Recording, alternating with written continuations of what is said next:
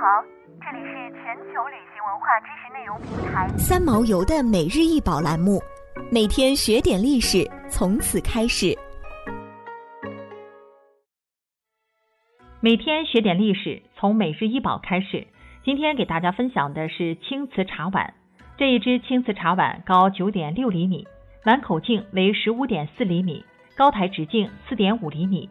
龙泉窑青瓷茶碗又名马黄瓣，现收藏于东京国立博物馆，级别为重要文化财，是一件仅次于国宝级别的文物。龙泉窑青瓷茶碗呈翠绿色，晶莹剔透，具有极高的研究价值和观赏性。但它被居过，从居瓷的工艺看，它是现存较早的居瓷实物。所谓居瓷或称补瓷。就是用金属钉或居钉将破裂的瓷器进行修补和加固的工艺。通常看瓷器的价值，很注重品相的完整。但此件青瓷碗虽为修补过的器物，却流传了几百年，被人们誉为世界上最著名的残器之一。在传入日本的青瓷茶碗中，此作品不仅身姿釉色美丽，更因为与其来源相关的异化而成为广为人知之作。根据江户时代的儒学家伊藤东牙于享保十二年所撰写的《马黄瓣茶欧记》的记载，安元初即一一七五年左右，日本平安时代的平重盛为拓展与宋朝之间的贸易，向浙江省杭州的玉王山捐献了大笔黄金。作为回礼，佛照禅师以龙泉青瓷茶碗作为酬谢，茶碗放在铺饰缎子的中国制漆器圆盒。几经流传，茶碗为室町幕府第八代征夷大将军足利义政所持有。茶碗在使用了二百年后，底部出现了裂痕。足利义政于是派遣使者至浙江龙泉，希望能找工匠再重新仿制相同而完美的茶碗。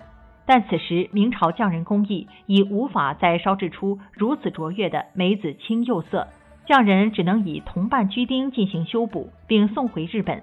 当足利义政重新再见此碗时，他盯着碗壁上偌大的锯钉许久，不禁连呼“马黄，马黄”。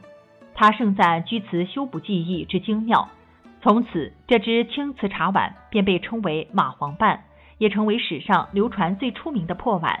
后来茶碗再流传至角仓家，最后由三井财阀赠予日本东京国立博物馆珍藏。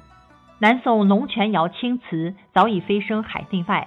蒋琦在《陶记》中说：“景德镇瓷洁白无瑕，素有饶玉之称；河北定窑以红瓷闻名，而龙泉青瓷其色以青密著称。